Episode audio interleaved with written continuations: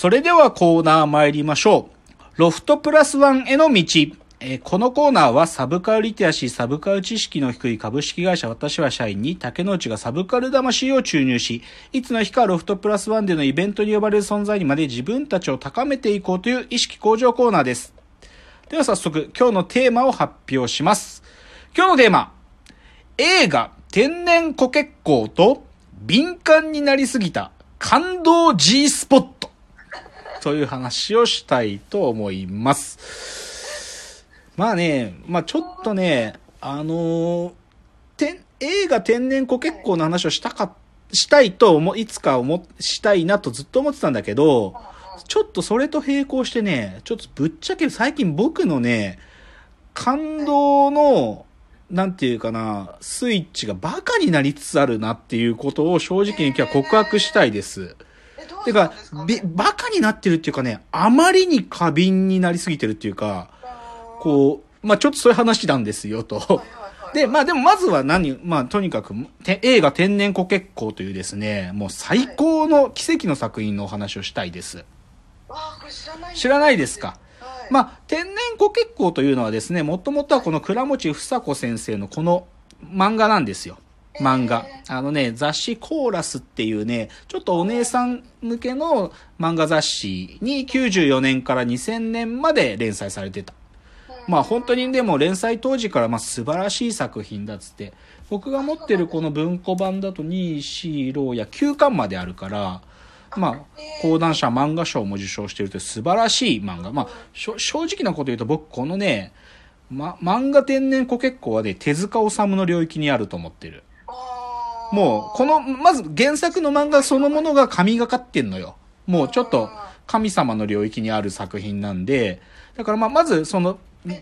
原作が素晴らしいんです。な、なんだけど、まあちょっと中身はじゃあちょっと後に入るとして、で、この原作の天然コケッコを、まあ映画化したものっていうのが、2007年の映画なんですけども、で、これのね、なんていうか、まずスタッフ、これもパーフェクト。スタッフっていうかね、まあその作り手たち。あ、ミノルさんが切れてしまった。ちょっと一瞬止め。まあ、ちょっと今一瞬通信が悪かったので再開しますが、えっと、この天然コケッコは、まず、脚本がですね、あの、まあ、ジョゼと虎と魚たち、あの、ジョゼですね。あの脚本を書いた渡辺彩さんが脚本で、で、監督が、まあ、山下信弘監督ですよ。僕大好きですよ、山下監督。まあ、このね、な、まあ、僕の大好きな雑誌ユリイカも、山下信弘会っていうのがありますからね。いまあ、いつかこの山下監督作品会なんかもやりたいなと思うわけですけども、まあ、その山下信弘監督が2007年に撮った作品というのがこの映画天然コケッコーですと。で、まあ、まず倉持房子さんの原作もそうなんだけど、舞台はですね、島根県。島根県の浜田市というですね、まあ、い田舎ですね、田舎。本当に田舎のお話。で、その田舎の町、町というか村だね。村に、本当に、なんていうのちっちゃい学校があって、でそこに通ってる子供たちは小学生から、あの、中学生まで含めて、全部で7人かな？うん。まあ、すまあ、最最初6人しかいないんだけど、で、そこに、あの、で、あの、中学生は女の子が、えっ、と、中2が2人で中3が1人だったかな？で、で、そこに、あの、中3の主人公と同い年のイケメンの転校生がやってくるってところから物語が始まるのよ。東京からイケメンの転校生がやってくるっていうお話なのね。そう、だから田舎の子、田舎のちっちゃいちっちゃい小学校、中学校に、あの東京からのかっこいい転校生が来るっていうお話で、で、その、まあ言っちゃうと主人公、ちだからその学校の中の一番お姉さんの立場にいる、その右田そよちゃんっていうんだけど、そのそよちゃんをやってた女優さんが、若き日のカホさんなんですよ。えーもう、カホさんがやってんです。もう、これ本当にもう、もう僕はね、カホさん、天然子結構カホさんで撮るって決まった瞬間、万歳したからね。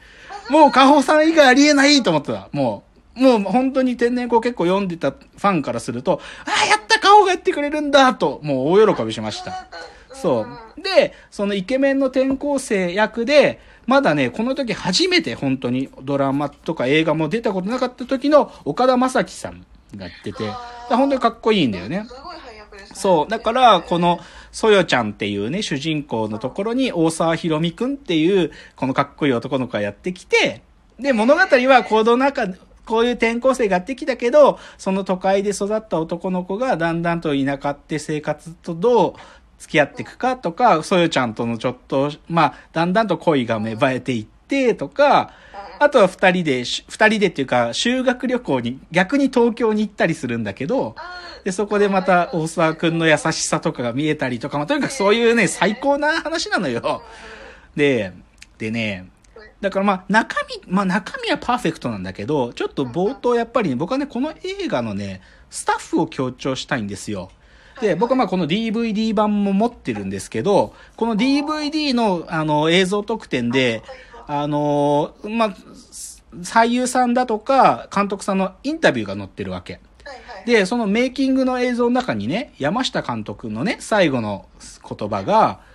いあの、少女の映画を撮ったな、という感じですよって言ってるわけ。まさしくそう。もうね、本当に少女という時間をパーフェクトに撮った作品だと思う、僕はこの映画は。もうパーフェクト。で、しかもね、倉持房子先生、ま、漫画の、の原作者の倉持先生も実際映画の撮影現場にいらしてて、で、それでインタビューも載ってるんだけど、本当にね、いろんな奇跡が結集した作品だって言ってんの。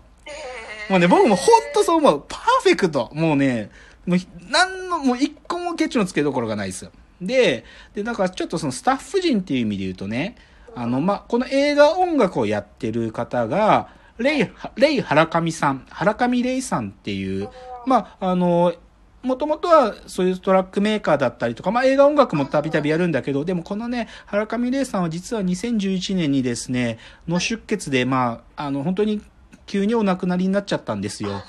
だからまあその原上、でも原上玲さんがつけてくれた音楽っていうのは本当にこの映画にぴったりで、素晴らしいんですよ。っていうので、だからまあ、レイ原上がね、まだ、あの、元気だった時にと、あの、この映画の仕事やってくれたっていうのは本当に良かったなと思うと。で、あともう一個はやっぱりね、なんて言ってもですね、主題歌。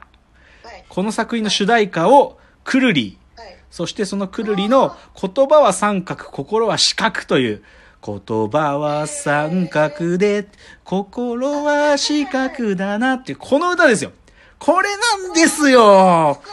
もう、でもね、もうぴったりなの。もうほんと。ちょっとそれでですね、冒頭はこの映画のある意味、まあ全部を語るというよりは、このくるりの岸田さんが書いたこの最高の歌詞でですね、ちょっとこの映画の輪郭をほんのちょっとだけでもなぞれればっていうんで、この言葉は三角、心は四角っていうのの、まあ歌詞ちょっと読みますよ。言葉は三角で、心は四角だな。丸い涙をそっと拭いてくれと。もう言葉は三角で心は四角だな丸い涙をそっと拭いてくれっていうこういう歌なんですよ。もうこのフレーズでもうこのフレーズ最高でしょ？で、で、この後もね、だから知らない街角の知らない片隅で知らない誰かと恋に落ちるだろう。いつかきっと君も恋に落ちるだろう。繋いだお手手を振り払うようにというですね。で、まあこれがあってね、最後がね、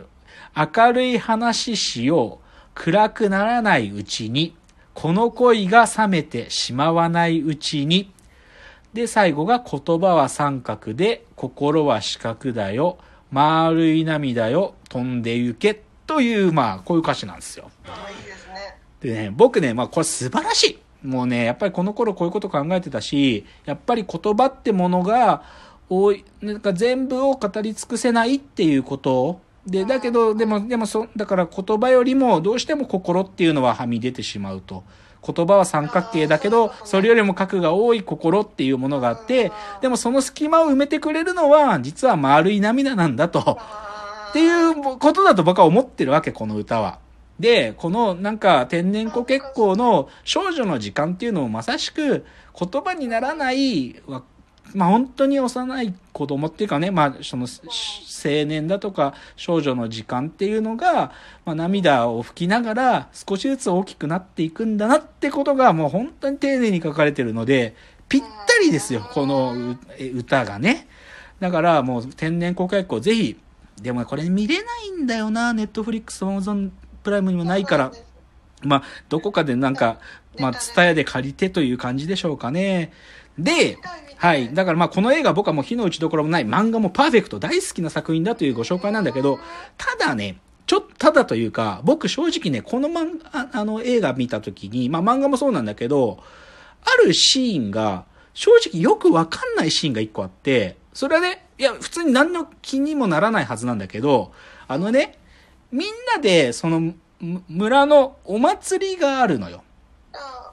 で、そのお祭りに、まあ、じゃあ今年も行こうで、つってみんなで行くんだけど、で、そのお祭りのシーンでね、まあ、主人公だとか、まあ、その同級、同級生じゃねえや、一個下の女の子たちと、あの、神楽始まるでって言って、